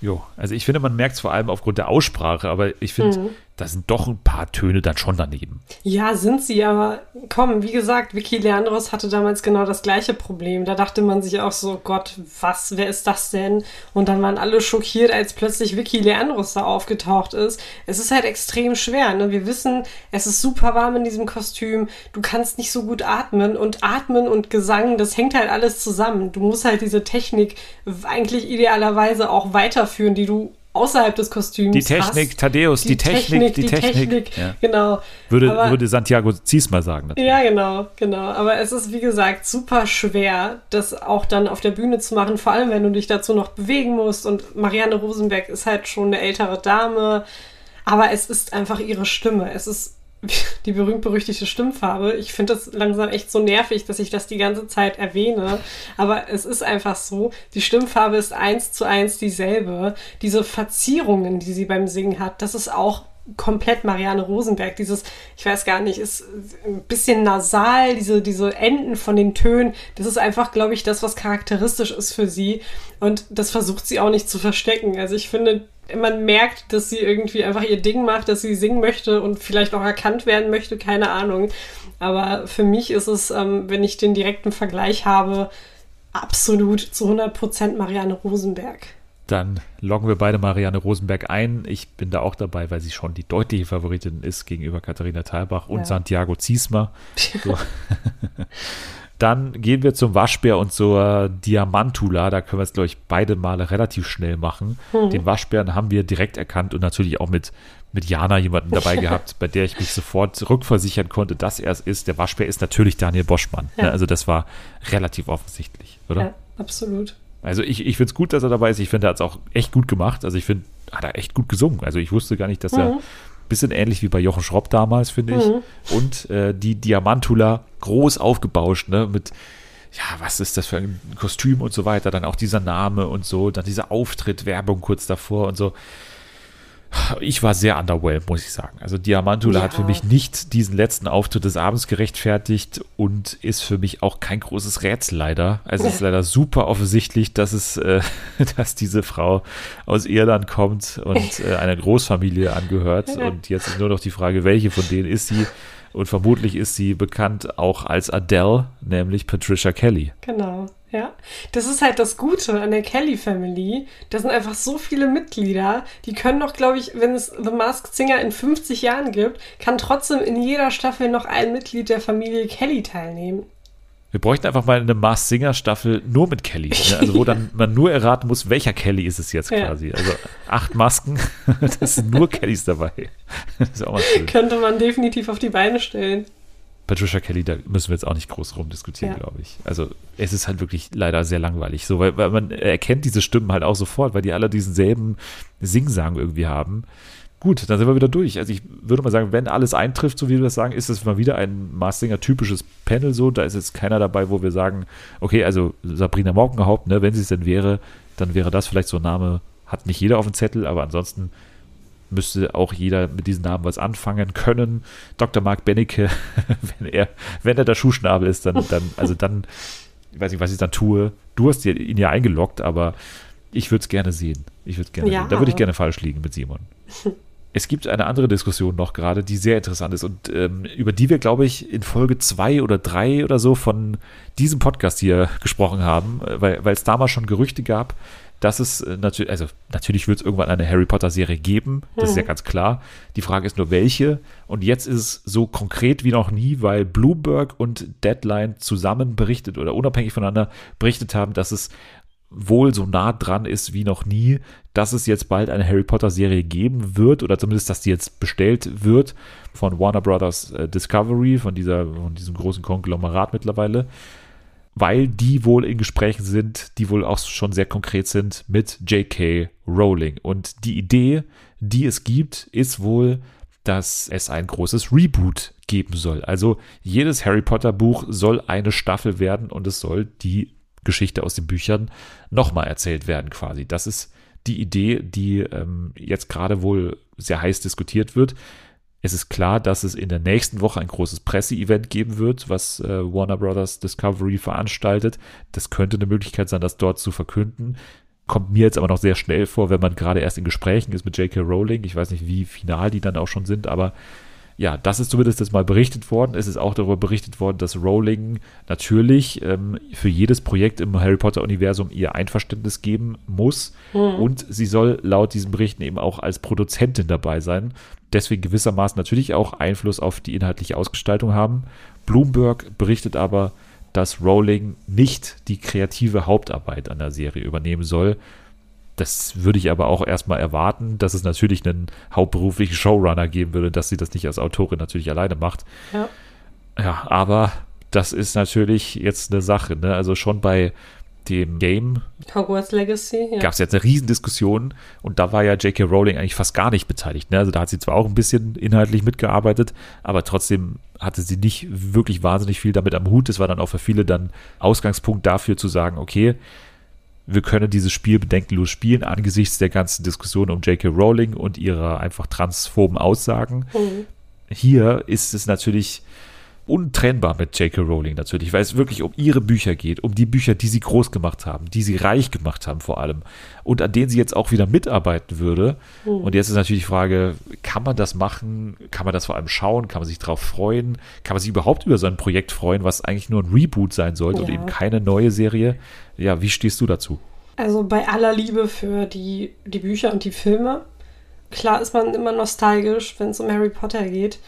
Aber in Anbetracht der Aussagen von J.K. Rowling und generell ihrer, ihrer komischen, menschenverachtenden Standpunkte, die sie so in den letzten Jahren und Monaten ins Internet gerotzt hat, kann ich das irgendwie nicht feiern und ich kann mich auch nicht freuen, vor allem, wenn es einfach so ein Reboot ist, weil ganz ehrlich, die Geschichte ist erzählt, die Filme sind abgedreht, die Filme sind super und sie sind das Original und warum muss man denn jetzt noch eine Serie machen, die dann wahrscheinlich irgendwie neue Darstellerinnen und Darsteller hat, die kein Mensch kennt? Wir hatten schon diesen, diesen Versuch mit hier fantastische Tierwesen nochmal was aufzuwärmen, was ja auch nicht so geklappt hat, wie, wie sich das alle vorgestellt haben. Das war auch nur mittelmäßig.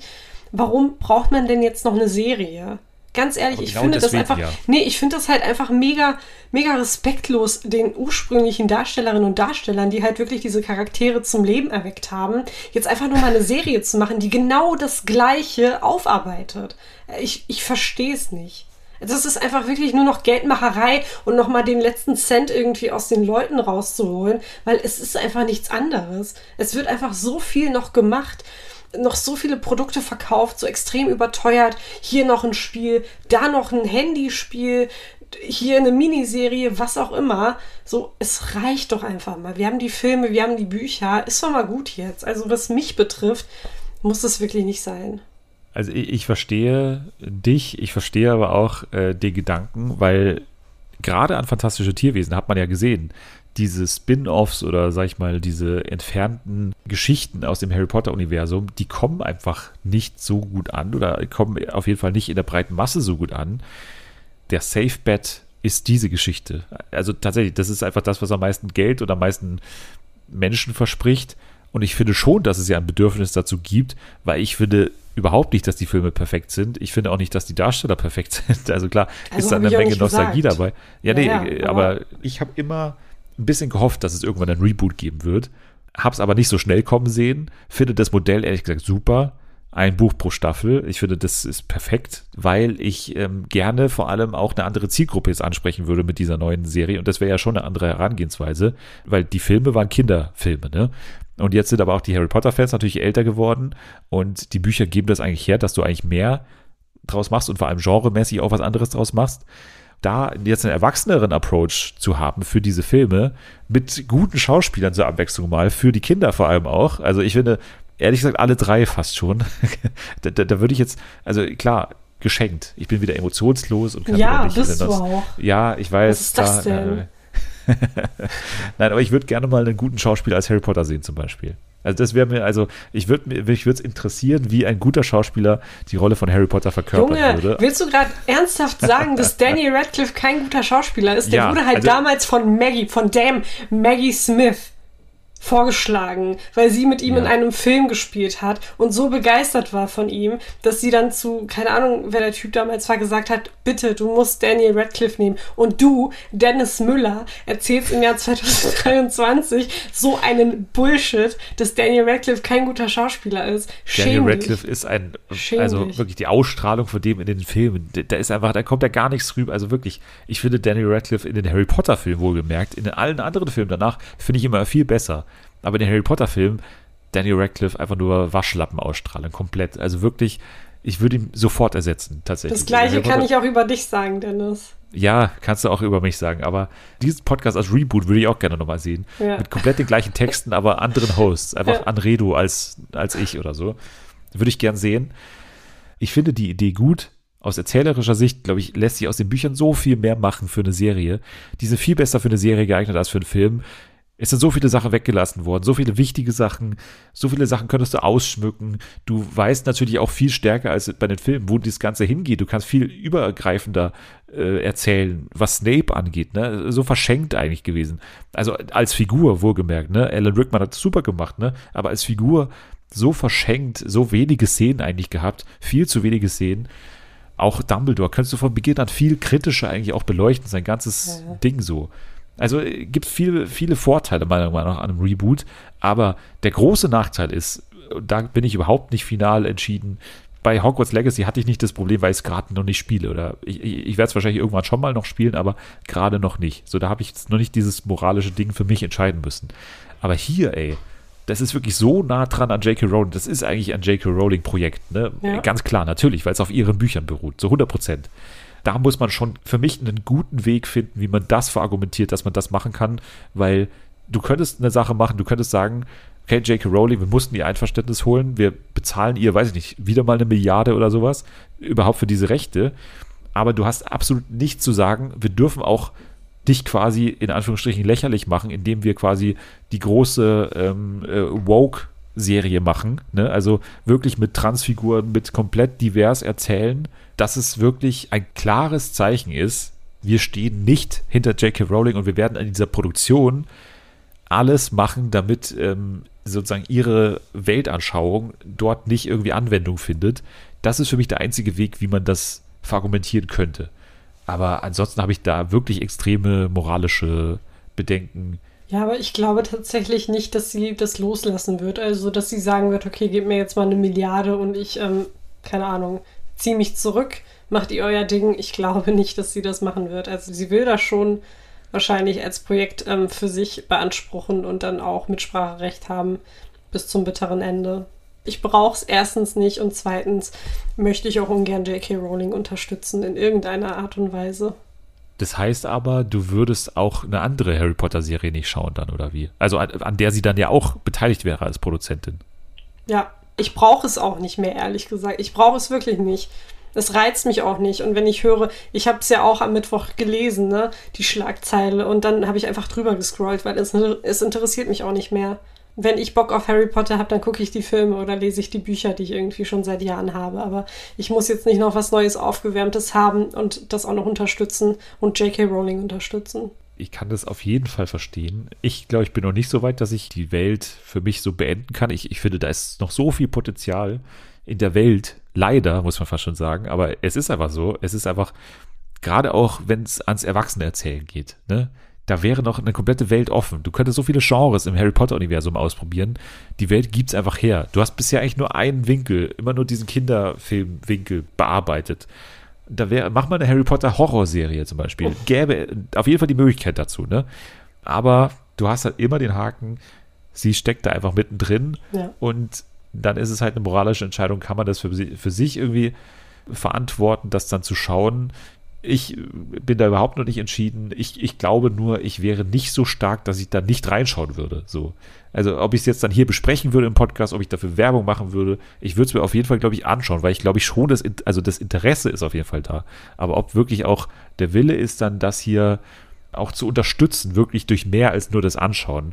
Ehrlich gesagt, weil dieser Boykott, ne, schaue ich es jetzt an oder nicht. Wenn es jetzt bei irgendeinem Streaming-Service erscheint, dann bezahle ich dafür keinen Cent letztendlich, sondern bezahle meine 9,99 im Monat und dann kann ich überhaupt jetzt auch nicht entscheiden, an wen diese 999 gehen. So, das ist dann wieder eine andere Sache, wie, wie sinnvoll Boykotts sind bei solchen Geschichten. Ja. Wie gesagt, das ist eine andere Diskussion, aber mein Interesse, glaube ich, ist auf jeden Fall da, aber halt nicht mein Wille, das Ganze zu unterstützen, so richtig. Ja. Spätestens, wenn dann irgendwas bekannt ist, werden wir das hier auf jeden Fall natürlich auch besprechen. Jetzt gehen wir noch zu einer Dokumentation, die ja auf jeden Fall auch mit gewisser Spannung erwartet wurde, und zwar erfundene Wahrheit, die Relotius-Affäre. Mhm. Und wir mhm. beide sind ja im Journalismus tätig, deswegen ist es auf jeden Fall für uns eine, eine, spannende Sache. Du bist natürlich sogar fast schon eigentlich eine Insiderin in dem ganzen Ding, weil du, du, du, warst zu dem Zeitpunkt noch beim Spiegel, ne, wo das Ganze aufgeflogen ja. ist, 2018, genau. oder war das? Ja, 2018, der 19. Dezember. Das weiß ich noch sehr gut, weil ich an dem Tag auch gearbeitet habe. Kam, war das so kurz ähm, vor Weihnachten? Das wusste ja, ich gar nicht. Mehr. Ja, ja, das war kurz vor Weihnachten und ich kann sagen, die Stimmung war richtig im Arsch. Also richtig im Arsch. Wir Aber war davor schon was? Äh, äh, also, nee, also tatsächlich nicht. Es gab so ein bisschen Flurfunk und an dem Tag haben wir alle nur eine Mail bekommen, ähm, in der uns gesagt wurde, dass wir uns bitte im Atrium versammeln sollen, also ganz unten im Eingangsbereich. Und in der großen Halle. Genau, in der großen Halle. Das war kurz vor der Mittagspause. Und ähm, natürlich haben wir uns dann alle sofort gefragt, worum es geht. Und eine Freundin, also eine Kollegin und mittlerweile auch sehr gute Freundin von mir, die war auf Klo und dann ist sie ähm, auf dem Weg zur Redaktion gewesen und hat dann so ein bisschen Flurfunk mitbekommen. Und da wurde halt gemunkelt, dass es wohl jemanden beim Spiegel gibt, der Texte erfunden haben soll. Und dann dachten sich alle so, okay, wow, was? Das kann auch gar nicht sein. Ja, ich weiß gar nicht, wie spät es war, so gegen elf oder so, sind wir dann nach unten gefahren und äh, da wurde uns mitgeteilt, was Klaas Relotius angestellt hat. Und es war wirklich so, also es hat sich so unwirklich angefühlt. Alle standen nur so mit offenen Mündern da, haben sich ratlos angeguckt und wussten einfach nicht, was zur Hölle abgeht. Und die Mittagspause, die wir danach hatten, war wild. Also es, es war noch nie so still in der Kantine wie an dem Tag. Es hat sich niemand getraut, irgendwas zu sagen. Es war richtig unangenehm. Die hätten dich eigentlich als O-Ton-Partnerin nehmen sollen, weil diese Geschichte jetzt, die fand ich viel spannender als vieles, was in der Doku passiert ist. Es, also wirklich, es war einfach nur irre und wir wussten sofort, okay, es wird so was von einem Shitstorm über uns hineinbrechen. Und ich war ja an dem Tag auch ähm, ja, Social Media Beauftragte bei Bento, glaube ich tatsächlich. Und äh, ja, es, es, war, es war super anstrengend. Aber es war natürlich auch klar, dass sowas dann passieren wird, sobald es an die Öffentlichkeit gelangt. Ich stelle es mir gerade ein bisschen so vor wie Dumbledore, der in Teil 4 die Rede hält, quasi, warum die Mentoren äh, jetzt vor der Schule ja. sind gerade. So, so stelle ich es mir vor irgendwie. Ja, so war es also, auch. also ausgerechnet beim Spiegel, der sich auch die Fahne schreibt, dass bei uns sowas eigentlich nicht passieren kann, weil der Spiegel ja, ja eine Dokumentation hat, ja. die eigentlich alles prüft, die genau die Aufgabe hat quasi.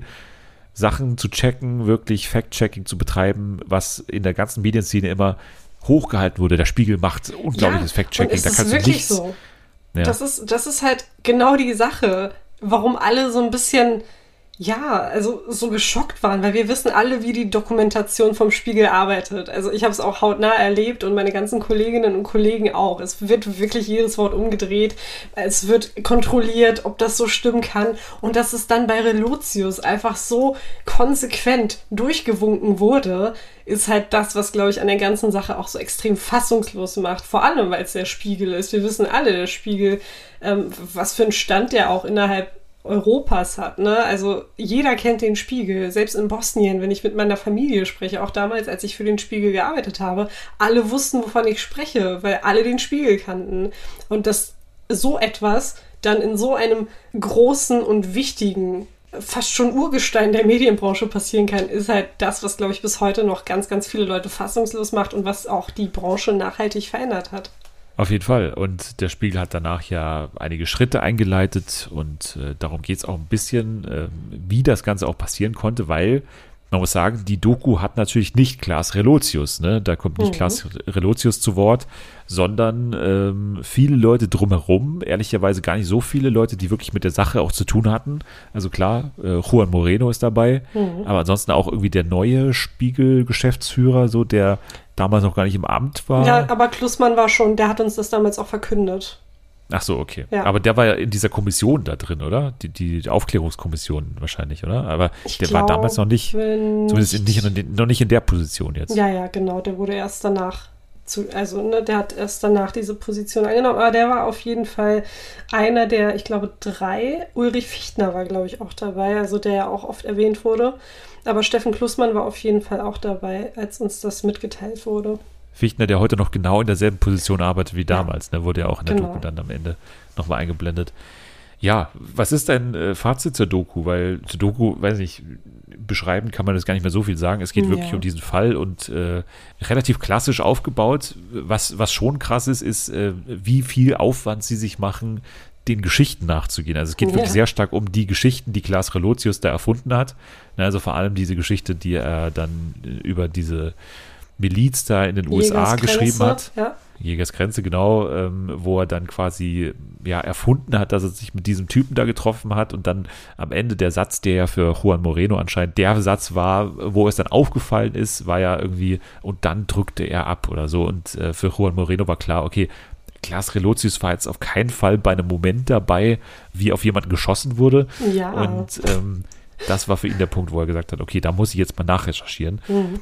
Wir haben ja direkt äh, zu Beginn Dennis Bezholz oder Betzholz von den Kieler Nachrichten, der ja damals sich zeitgleich mit Relotius ähm, ja, beworben hatte und dann auch Probe arbeiten musste. Und am Ende hat natürlich Relotius die Stelle bekommen, weil seine Geschichten eben so toll waren. Und ähm, ja, der, der Gegenkandidat ist halt heute bei den Kieler Nachrichten, was du nicht mit dem Spiegel vergleichen kannst. Und das fand ich auch so ein bisschen, also ich fand es extrem traurig, weil, ne, das hat irgendwie seinen Lebensfluss bestimmt und seinen Weg bestimmt. Er hätte heute die Person beim Spiegel sein können und er hätte heute vielleicht irgendwie eine Festanstellung beim Spiegel haben können, was ja super begehrt ist innerhalb der Branche. Stattdessen ist er bei den Kieler Nachrichten. Er sagt, ihm gefällt es, er ist halt näher an den Menschen dran. Aber ich glaube, als Journalist würdest du dann wahrscheinlich doch eher beim Spiegel arbeiten wollen als bei den Kieler Nachrichten. Aber was für ein genialer Einstieg fand ich. Also ich fand Ja. wirklich es ein Geniestreich, mit dem Typen einzusteigen, weil es ist ja so, sogar so, dass sie erstmal so eine kleine Spannung aufbauen. Ist er ist Klaas Relotius, ne? Erstmal, Ja. man sieht den Typen nicht, sondern man, man sieht ihn nur so unscharf und irgendwie so ein blonder Typ, der so nicht ganz zu sehen ist eben und dann immer so durchs Bild geht und dann ist so, okay, ist es Klaas Relotius? Haben die jetzt wirklich Relotius irgendwie vor der Kamera? Nee, dann ist es der Typ. Okay, was will der Typ? Okay, der Typ ist der, der sich mit ihm gemeinsam beworben hat. Und das ist dann auch der perfekte Einstieg in die Geschichte, weil daran klar wird, warum das Ganze erst entstehen konnte, weil Mhm. natürlich Klaas Relotius einen unfassbaren Ruf hatte in der Branche, weil er so als der neue Chosen One, wenn wir noch im Harry Potter Universum sind, war so in der Journalismusbranche, der alle Nachwuchspreise gewonnen hat, dann auch viermal den Reporterpreis und so weiter. Ein absolutes Wunderkind. Und der Typ wusste natürlich, okay, der Typ ist mein Konkurrent, scheiße, jetzt bin ich natürlich äh, mega unter Druck, mach mir unfassbaren Stress in den zwei Monaten Praktikum, wo ich da bin.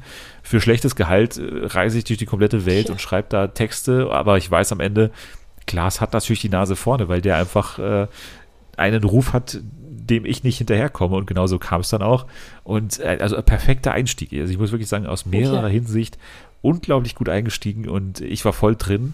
Und dann ähm, ist es schon so, dass dann irgendwann auffällt, es gibt eigentlich nichts Neues, was am Ende dabei rauskommt. Ähm, man merkt auch, spätestens wenn Juan Moreno dann eben kommt, dass er schon diese Geschichte ein paar Mal jetzt erzählt hat, so finde ich.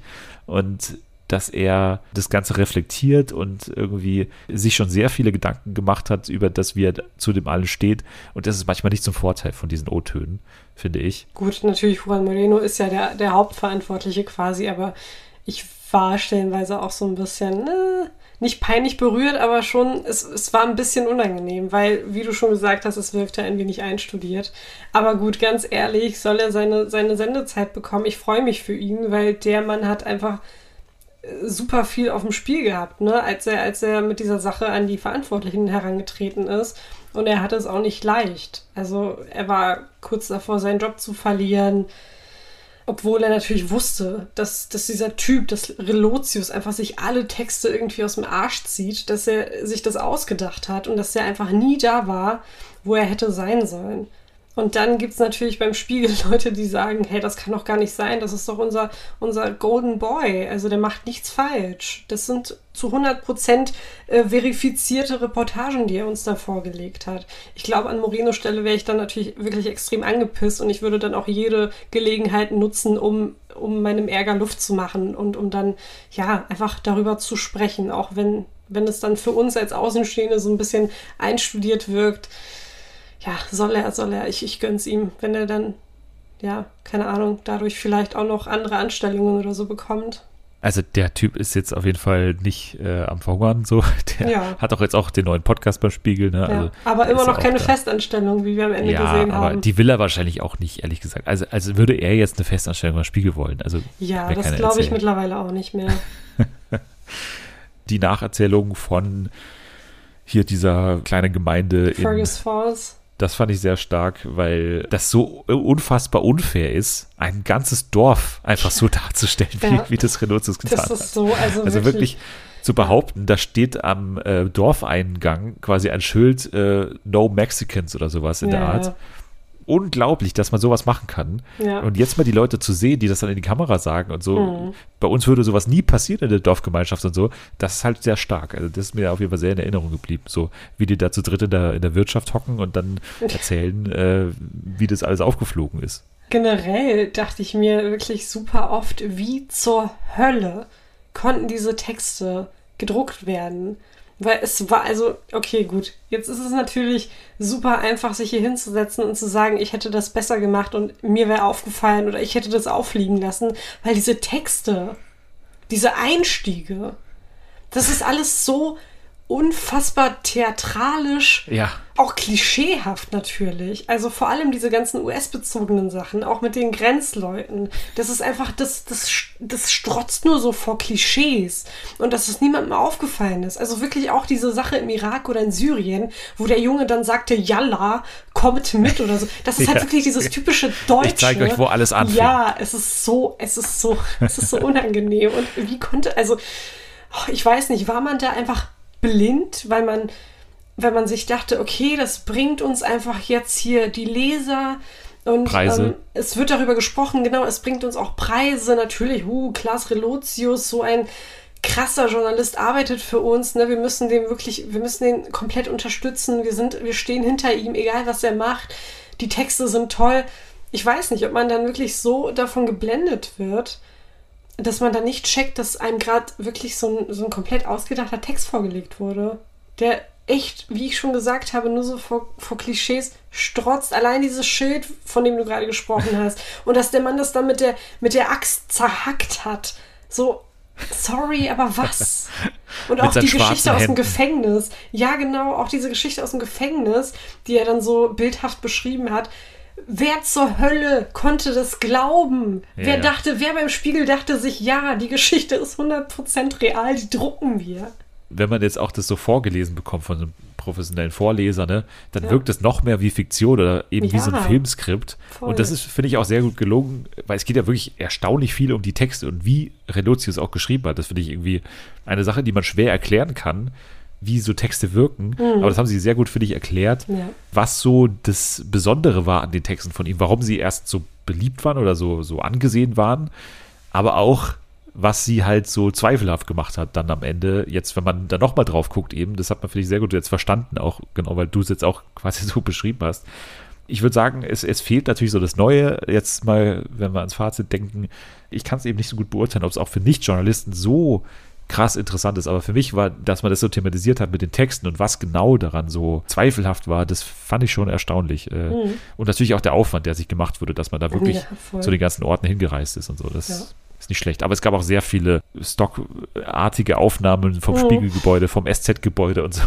Ja, aber ich, ich habe mich über die Spiegelaufnahmen gefreut, weil das echt, das war für zweieinhalb Jahre mein zweites Zuhause und ähm, ja, ich fand's, ich fand ich schön. Ich habe mich über die SZ-Aufnahmen ja. gefreut, das war für zweieinhalb ja, Jahre einfach mein Zuhause.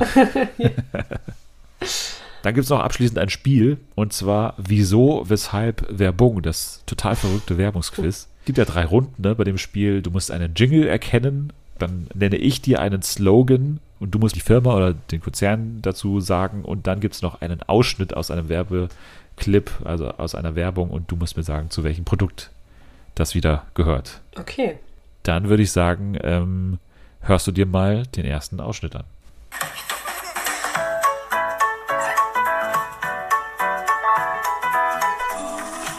Okay. Oh, ich kenne das auf jeden Fall. Woher kommt das? Woher kennst du das? Oh, ist das irgendein Joghurt? Vom Aufenthaltsbereich äh, dieses äh, Produkts bist du richtig. Kinderpingui? Es ist äh, Kinderpinguin, ja. Geil.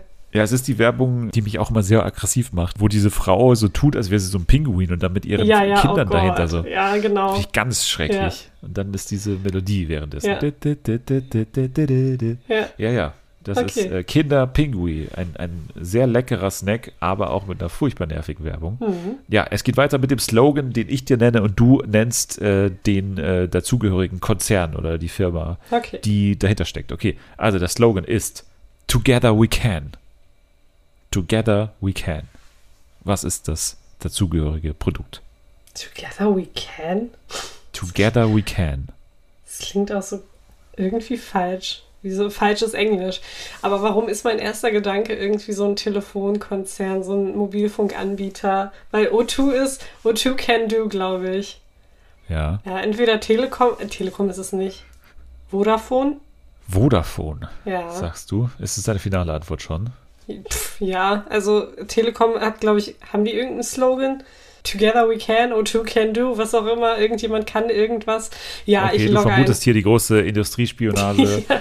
und hast nebenbei gegoogelt, denn es ist natürlich Vodafone. Aber es kam so Damn. gegoogelt vor jetzt gerade, Als ob. wie du auf einmal gesagt hast, das ist ein Telekommunikationsunternehmen oder so. Ja, Das ist- weil also- ich direkt an, ich musste direkt an O2 denken und natürlich habe ich auch irgendwann diesen Slogan gehört. Willst du mir gerade ernsthaft Betrug vorwerfen?